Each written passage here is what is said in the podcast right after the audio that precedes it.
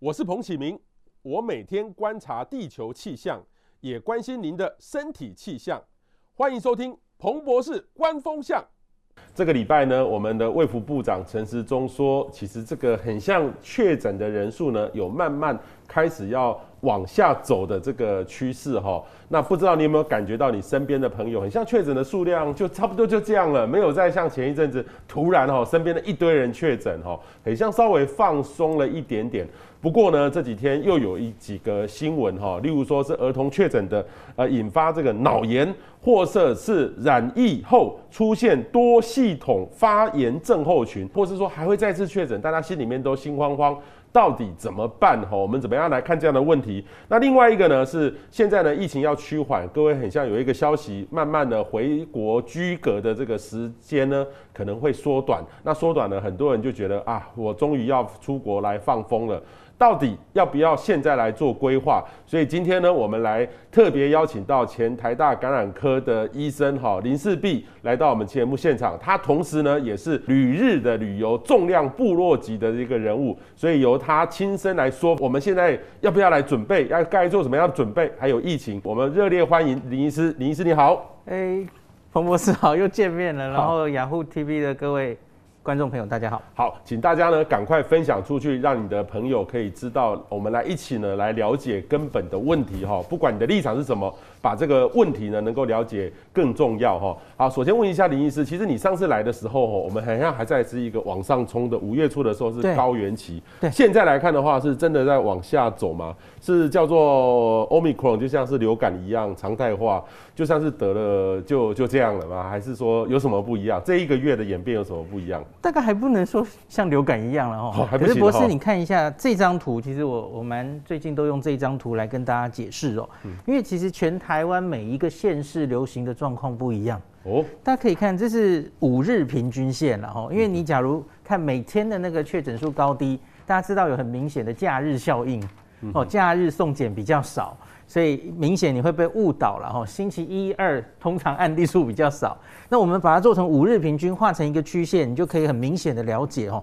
不是，你看这个最上面的两条线呐、啊，是目前这个盛行率最严重的两个，就是新北跟桃园。新北跟桃园，它它非常高，可是你看它在最高点。这个高点发生在大概五二零左右，嗯嗯嗯，然后它现在已经下来，现在已经过了大概两周了嘛，哈，它还明蛮明显的下来了，哈。那中间有一另外一群，哈，请注意这个线其实是校正过人口的，校正过人口，对对，所以你就可以看到，不是用实际上的，对，不是不是校正过人口，因为每一个县市人口不一样嘛，哦，所以这有一个平均的比较。那你看第二个领先群，就是大概台北市，对，台北市还有其他北部的县市，都大概在这个领先群，然后。他们没有到那么高峰，然后可是现在也大概很明显的下来了。台北市也明显下来，台北曾经破万嘛。对，一天都要一万人。对对对，这几天大概都已经四千上下，五千都有哦。那可是有另外现在正在往高峰走的县市，就是最下面这里了哦。你看这条线，这三条线大概就是中、台中、台中、台南跟高雄。台中、台南、高雄。那他们上升的比较慢。比较晚到高峰，那现在差不多刚进入高峰，嗯嗯，那所以其实不同步。那这里这个中南部，然后正在往高峰走，北部明显在往下，结果合在一起的数字看起来，台湾就是整体在一个高原期，嗯哼，就是停在大概八万七万，嗯哼，就是上上下下这样子哈。那我相信等到中南部都也已经往下走之后，整个台湾就会往下走了。那这大概会发生在什么时候呢？大家可以看这一张哈，这张是每一个县市的盛行率啊，其实应该叫做确诊率比较对。确诊率不叫这个叫做确诊率，对，应该要叫确诊率。盛行率跟确诊率意义不一样，不太一样，对，对，因为确诊是我们有去诊断的嘛，吼。事实上，其实应该还有一些人是在外面没诊断到的。对，你要说他黑数比较难听是黑数，可是这个黑数也有可能是两倍、三倍，更高。应该都有可能哈，就是没有诊断出来的。那可是光是诊断出来的，我们看其实已经有一定的数字喽。刚刚我们说的最高的这个新北，你看它已经到了十六 percent 哦。嗯哼嗯哼。然后我们还说了桃园十三，那台北是十一，哈，基隆十七，万，这些北部县市北北基桃基本上都蛮高的哈。那可是刚刚说的比较中南部的，大家看一下，都还没有破十哈，像是。高雄是在八嘛，台中是七点九，那所以等到他们大概看全世界其他的城市、国家，或是这些北部的城市，大概都是到十到十二左右的确诊率之后，大概就会开始往下走了哈。所以我们预期南部大概也会这样，所以也许不用太久。离现我们录影的时候，在也许一周左右，也许连中南部都往下转折的时候，可能就是整个台湾都往下转的时候。按照这个时间速度，大概在六月中下旬左右，应该是就会我们就不会那么的紧张，但是还可能还是有每天有几万人。到底会降得多快，还有降到什么程度哦？这个其实又是下一个很重要的问题哦。对对对对，我们看每一个国家其实不太一样。对对，因为有一些国家可以在 Omicron 之后哈降到非常低非常低。我举个例子，美国，美国这一波降得非常低哦，过着非常相安无事的日子。可是我觉得美国的状况是，它终于哦。多半的人都该得的都得了，对，传的差不多了，对对。然后也有部分人当然打疫苗了嘛，吼，所以他已经传无可传了，对对。那所以他就降得非常低。那有一点类似我很关心的国家日本，日本在去年冬季奥运完 Delta 那波完之后，哇，也是过了大概两三个月非常低度流行的日子。我觉得那个就是到了打疫苗的人很多，然后自然感染人也很多。那最后那个病毒就没什么好传的。OK OK。那可是问题是我们往纽西兰看，我们最近常常说，我们假如可以跟纽西兰致死率压的一样低，我们做的不错哦。可是你看纽西兰在高点过后，它其实一直如博士你刚刚说的，还还是有一定程度的流行。对。大概在最高点的也许三分之一左右哦，所以它还是有一定的每天有案例，每天有一定的死亡在发生。我觉得搞不好我们会类似纽西兰。而不是类似日本跟美国，为什么？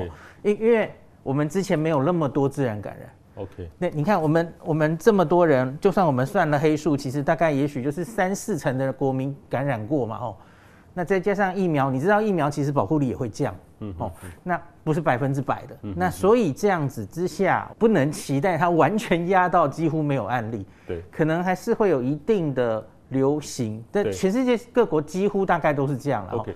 低度流行，可是它已经不会压迫到医疗系统了。我前一阵子哈看到那个法网公开赛，哈法网公开赛，哎，我注意看那个全部都是人，全部都是人，而且还坐在旁边，没有一个戴口罩。对，NBA 季后赛也是这样啊，他们也是很多人确诊。我们什么时候会可以走到那一步啊？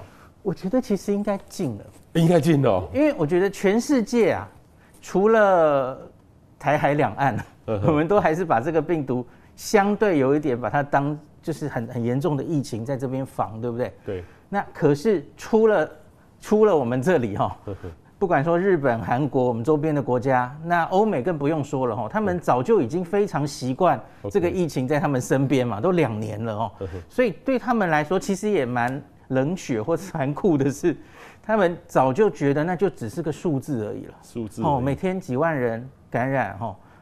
几百人去世那可是医疗不会因此崩溃他们就把它当做就是个疾病，他还是照常过生活。那大家知道，Omicron 之后，就是更多人几乎都感染之后，那后来他们开始开放嘛。欧美其实这一波开放大概是从二月、三月就已经开始开放，甚至是各国国门大开，互相旅游嘛。吼、嗯，那现在开始是欧洲的暑暑假，他们正要开始旅游的旺季哦。嗯、可是你看到。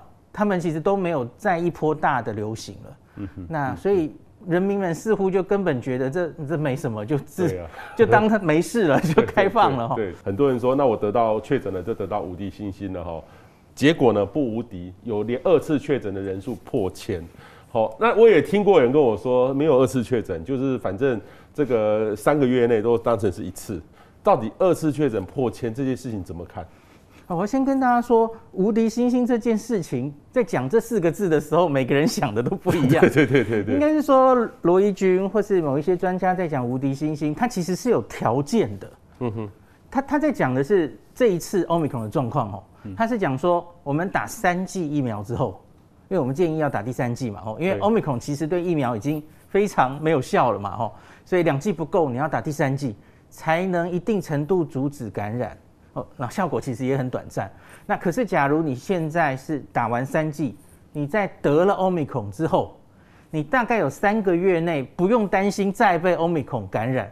请注意我刚刚讲的这段话，它是有前提的。我看最近有些新闻在报的，它在引引用的文献其实是在讨论打完两剂疫苗而已，然后又得得到 Omicron，那后续还会不会得感染？这跟我们的前提不一样哦。嗯。那另外是你要知道，前面假如感染过 Delta 之前的病毒，后面会感染 Omicron 是非常非常正常的事。刚刚您引用的那是指挥中心公布的哦，就是有多少人其实在我们这。两年来的疫情已经重复感染过了，那多半是去年得过 Alpha、Alpha 或 Delta，然后再我们 Alpha 比较多，Alpha 多对，那今年又得 Omicron，这是完全不意外哦。OK OK，因为你知道全世界就是前面的病毒都烧过好几次，可是这一波 Omicron 从头开始，因为大家其实之前得的自然感染或打的疫苗都没有用，再感染一次嘛，所以那样的再感染是一点都不意外的哈。可是我刚刚说的无敌星星是指。Omicron 自己，你大概三个月内不用再担心感染 BA one、BA two，然后互相再会感染哦。这个这两只会有交叉保护力，这个已经被证实了。那可是呢，我还没有讲完，很烦的事情是，以后一定还会出现其他的变种病毒。嗯哼。那它其实也已经在美国出现了哈。美国最近大概一两个月，从纽约开始流行了一株叫 BA 点二点一二点一。我晕倒，对，念都不会念。那它其实也是 Omicron 的子孙。然后另外从南非开始哈，有一个 BA 四、BA 五，它也已经跑到很多国家都有侦测到了哈。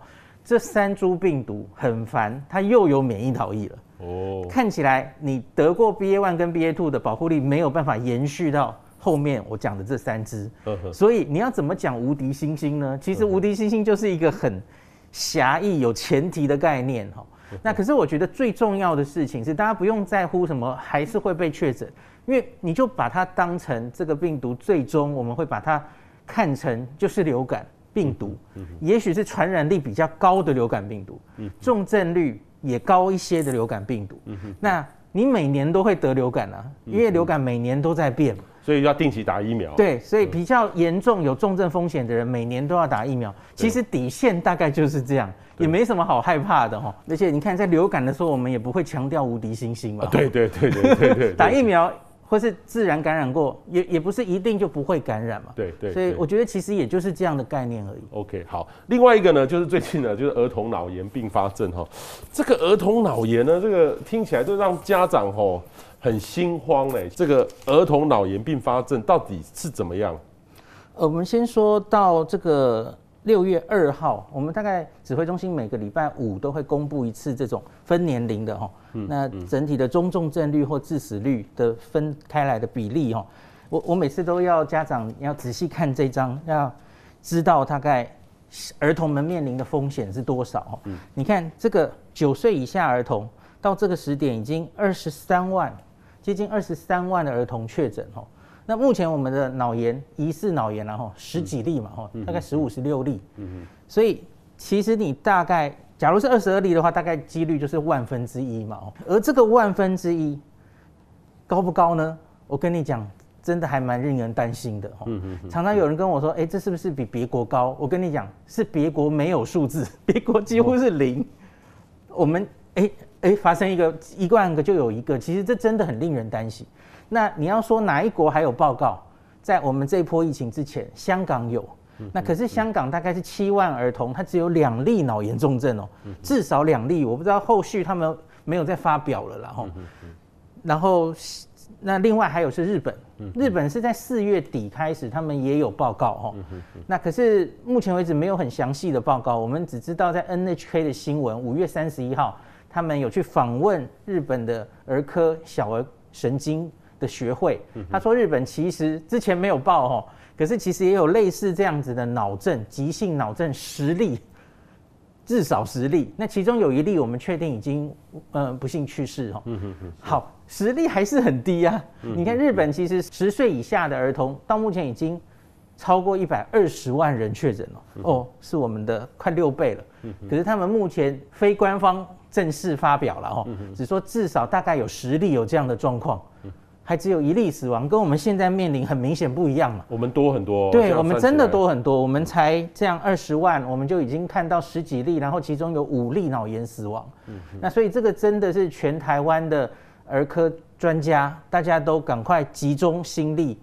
互相沟通交流哈，已经开了好几次的会了哈。嗯、那研研讨到底我们要怎么样帮忙这些小孩哈？嗯、那博士跟你讲有好消息是哈，嗯、因为我们前面噼里啪啦报了五例脑炎，都很来势汹汹，你应该记得嘛？有那可是后续啊，这两三周还是有陆续报哈，因为原本就那五例嘛哈，后来现在已经报了十几例了哈。可是后续的十例左右啊，嗯、我们看到其实都还蛮明快的就处理了哈。在急诊就已经该用什么药哈，像是类固醇、免疫球蛋白，很快的就用下去抗病毒药物。那我们看到后面的十例左右的小朋友愈后比较好，嗯嗯，就是他也许也会恶化到进加护病房，可是后来都有成功的拔管离开加护病房，甚至已经有回家的人哦。那所以我觉得我们好像有掌握到怎么治疗这个病的诀窍。那当然，这个病程还在走，我们还要继续看哈。提醒大家注意的几个很重要的脑炎前驱的病症，首先就是高烧，高烧，只是烧而已，太常见了。这一波的新冠在儿童很容易发烧，也不乏烧到三十八、三十九度的哦。那可是你假如遇到烧超过四十一度的。那就不对了，因为我们脑一般是有正常的调节，不会让我们烧到这么高的哦。嗯嗯。你看到一个小朋友烧到四十一，你绝对要非常警觉哦。那很怪哦。那另外当然就是意识有变化。嗯嗯。那最近报道还有一些小学生产生类似脑炎会有幻觉的哦，说奇怪的话哦，这都有可能。嗯。然后另外就是抽筋啊、抽搐，非常常见。这一次哈，发烧合并抽搐。那这些以上全部都不对，还有一个名词叫 MIS-C 哈，罕见的后遗症，这个是首例而已，还是未来还会越来越多？来，这个昨天记者会花了蛮多时间在讲这个病，因为这是台湾首例，台湾首例，台湾的第一例，国际上已经有很多了。那国际上其实是完全已经不稀奇了哦，不稀奇，因为大概都两年多之前就早就开始发现有这个状况哦。呵呵呵那 MIS-C 哦，它是这样念的，它全文就是这个英文的缩写，那中文翻译过来就是发生在小朋友，这个 C 是代表 children 哦，小朋友孩童的多系统发炎症候群，所以你顾名思义就知道它其实会发生在很多器官、很多系统哦。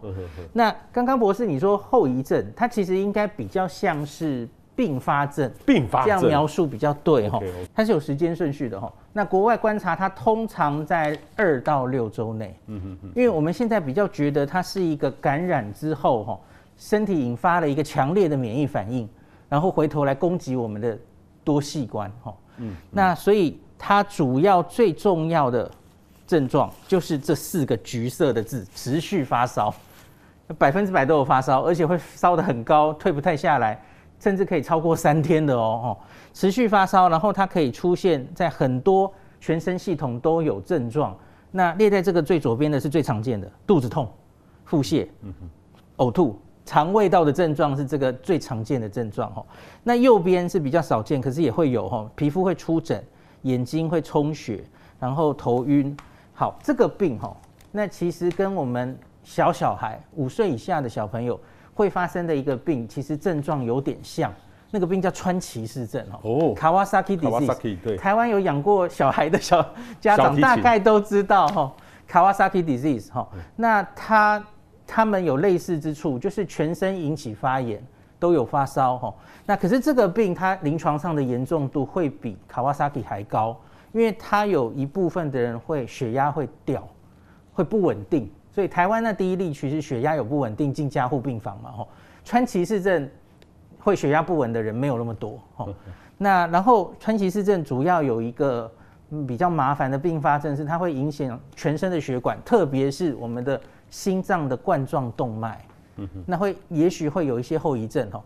那这个病一样，吼，这个病去做心脏超音波可以看到大概十到五十 percent 的冠状动脉可能也会有一些异常。那可是目前看起来好像没有川崎氏症这么严重哈，看是看得到异常，可是都是一些比较轻微的异常哈。那主要就是这个病其实也不容易漏掉哈，因为持续发烧哦，小朋友在你不一定能记得自己有确诊哦，因为它即使前面是无症状感感染或轻症，其实后续也是有机会发生 MIS-C 的哦。因为其实它就是引发一个免疫反应，跟你前面得病的轻症或重症无关。所以就是要提醒大家，大概六周内都要小心这个病哦。十九岁以下都有机会，可是六到十二岁小学年龄的儿童是最多，就是最近我们正在密切打疫苗的这个族群哦。那可是我要用几张美国的资料告诉大家，我们其实不一定要这么担心这件事哦。为什么呢？大家看一下，这是美国的定期在追踪他们的 Miss C 的。从两年前到现在，嗯、这个蓝色的线就是 Miss C 的发生率，那每天的发生的次数了哈。然后另外有一个黑色虚线，黑色的虚线在这里，这其实就是美国的疫情的研流行的图。那因为是大概染疫之后六周之后发生，所以你看它通常是这里冲上来，这里就冲上来，好，跟这个流行曲线有关。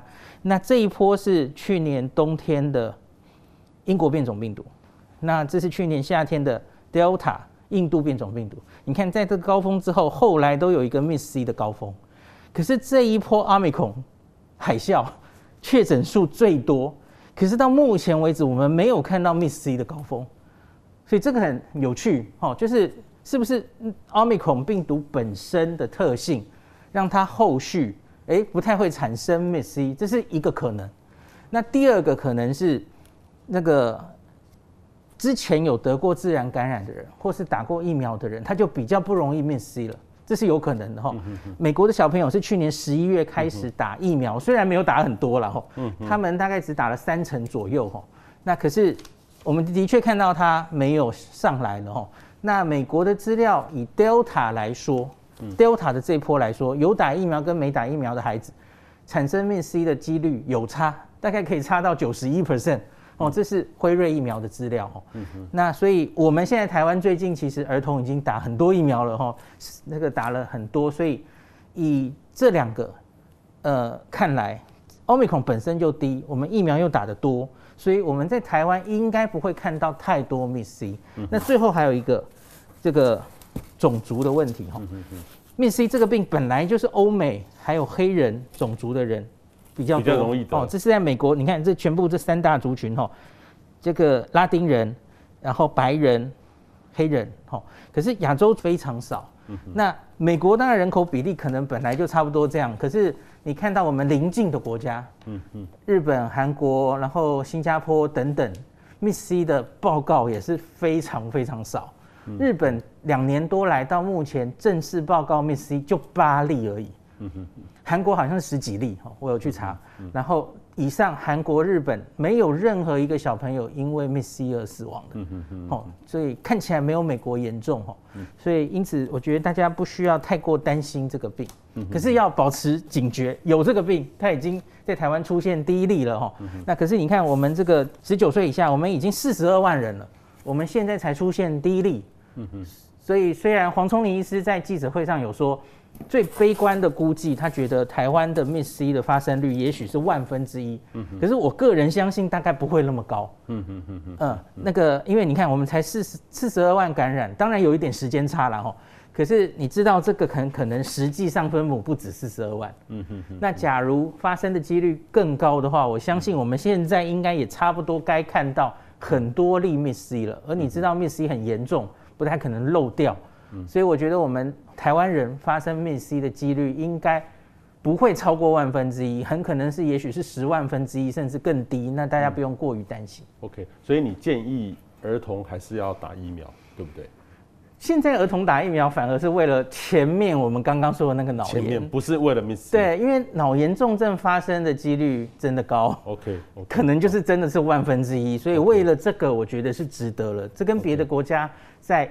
考虑要不要打疫苗的时候，我们多了这个因素，嗯嗯，所以我觉得打应该是利大于弊的。我们现在的那个呃回国是七好七天，我的外国朋友他们来台湾也都是婉拒的哦，这个要七天，然后最好是说啊到零，可是零我觉得在台湾可能不会走得那么快，但是我看到我们政府说可能会变成三加四，您本身又是属于旅日的这个旅游达人哈，您会建议说，因为这样的话，假设三加四。可能就可以出国了。那我们该做好什么样的准备？第一个呢是，我是现在就可以赶快来规划行程了吗？现在可以做了吗？第二个呢，就是说，呃，万一我去让到日本确诊了怎么办？我先回答前面这个比较好回答，可是它也很多变数。对对，因为阿中部长其实一直在今年以来，就是大方向就是我们要跟国际接轨，恢复正常交流。对，好，所以我们第一次做的事情就是，不是你刚说的十四天，先减成十天。对，那后来又更减成七天。哦，对，那下一步当然就是可能是三加四，那最后一步，最后一里路就是零加七了。哦。好，可是问题是，第一个三加四很可能会上路，很可能在六月就会上路。嗯。可是问题是谁适用三加四？对，因为从边境解封的这件事，它也有开放的顺序。哦，嗯嗯。当然。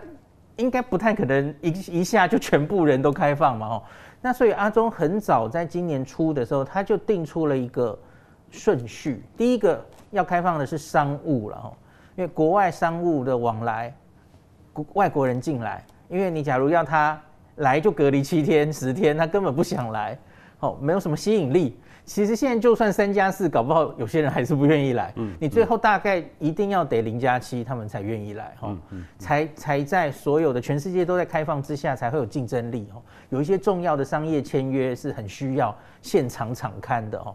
好，这个是一定会马上大概快要开放的事情哈。那三加四到底可以适用在谁身上？其实目前指挥中心还没有松口。我其实有一点怀疑，他会马上就。适用在所有的台湾人出国是以一般旅游为目的的人，然后回国就直接不管了。这个其实是一个蛮大的决定，因为你一旦开了这一个决定之后，非常非常人就会出出国玩了。在这个暑假，很多国家根本就是已经门户大开迎接旅客，这种欧洲美美国特别多，那亚洲周边也蛮多了哈，像是泰国也没怎么管哈，新加坡哈。韩国好像也是嘛，哈，只是规定什么第几天要做 PCR。那日本是目前相对还管的很多的，他他就说一定还是要团客，哈。可是其他国家几乎没有再这样管，他其实就是自由行。所以自由行那边国家你出去，呃，我们没管嘛，吼，我们没有说你不能去美国玩呐，现在没有没有说不行嘛，吼，只是说不能出团，对吧？台湾还有一个出团禁令，吼。那可是。既然对方国家没管，所以你万一这里直接改成三加四，你看到的后果一定就是台湾一堆人出国玩了。那指挥中心敢不敢一下就开到这么多？我个人是存疑的哦。好，所以这个我真的不知道，因为这个要看指挥中心了。指挥中心敢开，我觉得一定就有人敢出国。那可是再来就是下一个问题了，在旅游的时候染疫怎么办？哦，风险多大？哦，这个其实真的是因为我有跟那个。交通部观光局，他们当然也是殷殷期盼，赶快能开放旅游，不管是外国人来或是台湾人出去哦。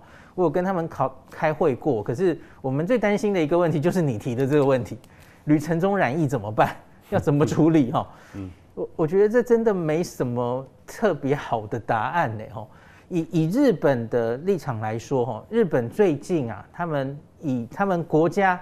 观光厅来安排了一些实验性质的很小的团，那他们想要观察说，诶，第一个跟团你其实比较好，就是做防疫，有一些防疫的措施可以做得很好嘛，吼。那万一有人染疫，你很容易追到接触者，然后他真的生病的话，那要让这些人去医院等等的，吼。他们想要跑这些流程，就是看可不可以运作顺畅，然后当然他们希望之后就是。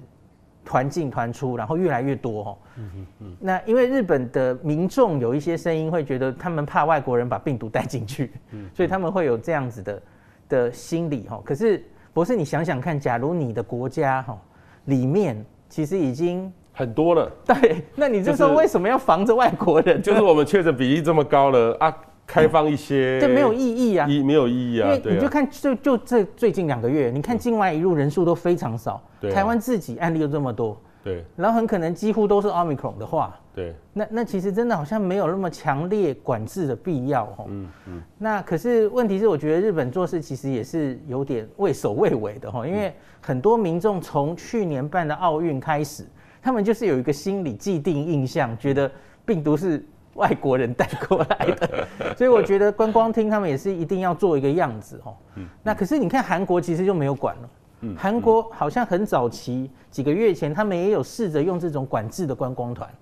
可是后来就没有什么人想去，因为你假如等于有做跟没做都一样。你一个团哦，然后结果哎管得那么严，里面有人确诊了哦，全团隔离。那谁还想要玩呢？对啊，这不是回到欧美的管制一样？他反正就是你就来，然后你万一不幸的在这个旅程中生病了，那我有义务要跟旅客讲，你可以去哪里看病，然后你可能至少要保一个医疗相关的旅游的险种，不然你其实可能医医药费会出太多嘛，很贵。然后你要有语言通，可以让这些人在当地可以就医的的这一些处置，其实也就够了。嗯，又比方说，最近台湾其实很多人乐于当一个黑数，对不对？嗯嗯。你反正就是得病了，反正就是轻症，就过去了哈。嗯。可是你假如很拘泥于你一定要管制这些入境的旅客，嗯，那我反而觉得旅游团跟自由行两边哈，旅游团还比较容易群聚感染呢，你不觉得吗？对啊。那它发生了，他们都吃饭在一起，坐车在一起，嗯，一发生就一坨，那你国家还要帮他们处理。那你是不是还不如这些自由行的人？你就让他自己。嗯嗯。那他假如染疫了，可是他年轻，他是轻症，你不一定要诊断出来啊，就乐于当一个黑数，就继续就跑行程。我觉得好像不需要管太多。当这个病其实已经我们已经是打定主意，差不多要与它共存的时候。你其实该处理的其实就是重症而已。嗯嗯嗯嗯。那所以，那真的不幸发生重症的时候，要知道怎么处理，我觉得其实也就够了。那我最后一个问题呢，就是日本因为疫情跟台湾一样，有些的产业就突然嘣就消失了。像我我查到资料，就是说观光客必去的东京台场的大江户温泉物语哈，已经没了，没了。对。所以，请你身为旅游达人，你会推荐我们要可以准备去拿日本哪里吗？我应该是说，假如。你还是有点担心疫情本身的话，哦，我其实觉得刚开始我们要回去去日本玩的时候，最棒的地方应该是一些郊外。郊外哦，日本的郊外哦，就是本来观光客就不会非常多的地方，人潮也不会非常多的地方，哦，避开大城市，避开大城市。特别是我觉得租车，假如你你有过经验然后，日本是跟我们不一样嘛，右驾左驾不一样，对，所以有一些风险。可是像我就很享受在日本。租车开车，自己开车的，对，你就不会接触到在交通工具上接触到别人嘛，哈。比方说你你飞机飞去东京，然后你再转机去四国，哎，坐飞机好危险哦。你是不是就飞到比较近的地方，然后就直接下下机就开始租车？那完全几乎不要碰到别人的这样的旅游方式，好像相对比较安全一点，就看好山好水这样子。类似这样的地方很多嘛，四国九州的某些地方，哈，然后东北，那整个北海道除了札幌之外，所以我觉得都是很适合这样子的旅游形式。介绍日本租车这件事，我一定会跟大家说，你要知道万一在日本出事的时候要怎么处理。哦，比方说不小心发生车祸，对，你你一定要报警哦。日本是你撞到电线杆都要报警哦。哦，对，那很重要，因为跟理赔有关哦。OK，所以就是。生病也一样啊，万一你在行程中染疫，你要怎么处理？你要知道哪里可能可以看诊哦，这些都要先有应对才行。不过现在还是要看他日本的政策是如何当然如何做，因为日本目前还没有听到他们想开放自由行的时间表。对，他们目前其实就是限缩在团客。而且其实每日有入国上限，定在一个两万人哈，六月十号就要开 限团客，而且这个两万人是所有外国人入境的上限哦，不是观光客而已哦，不是台湾人两万人哦，不是，当然不是哈，是哦。那还有什么正常商务的来往或是念书的人，其实都在这两万人里，所以其实我相信他们还是一步一步开放，有在控制的。OK，然后其实现在是恢复到了。我小时候哈去日本不是落地签，是要事先申请签证的，所以其实他们还是很严格的控制入国的目的还有人数，所以短期间内我相信日本还不会开得太快。我们今天呢非常谢谢林氏璧林医师，我们下次再见，谢谢，拜拜。